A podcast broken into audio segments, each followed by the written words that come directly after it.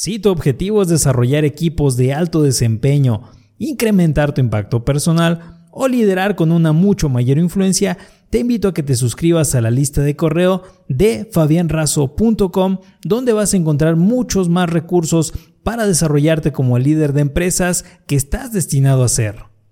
Diferencia entre el cielo y el infierno, historias de superación. El rabí Ahim de Lituania le contó esta historia a su congregación. Yo quería saber la diferencia entre el cielo y el infierno, así que decidí ir y visitar a los dos. Primero fui al infierno. Ahí encontré a gente sentada en mesas largas, llenas con suculenta comida, pero aún así estaban descontentos y hambrientos. Tenían cucharas tan enormes que el tamaño de sus brazos no era suficiente para utilizarlas, y no podían alimentarse ellos mismos. Después fui al cielo y vi una situación muy diferente.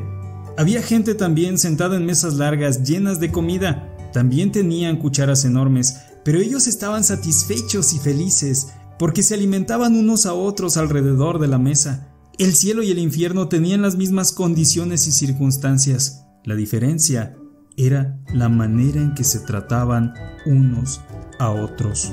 Es así como hemos llegado al final de esta historia, líder. Suscríbete al podcast Liderazgo con Fabián Razo o a este canal de YouTube para que podamos seguir compartiendo más historias contigo. Hasta la próxima.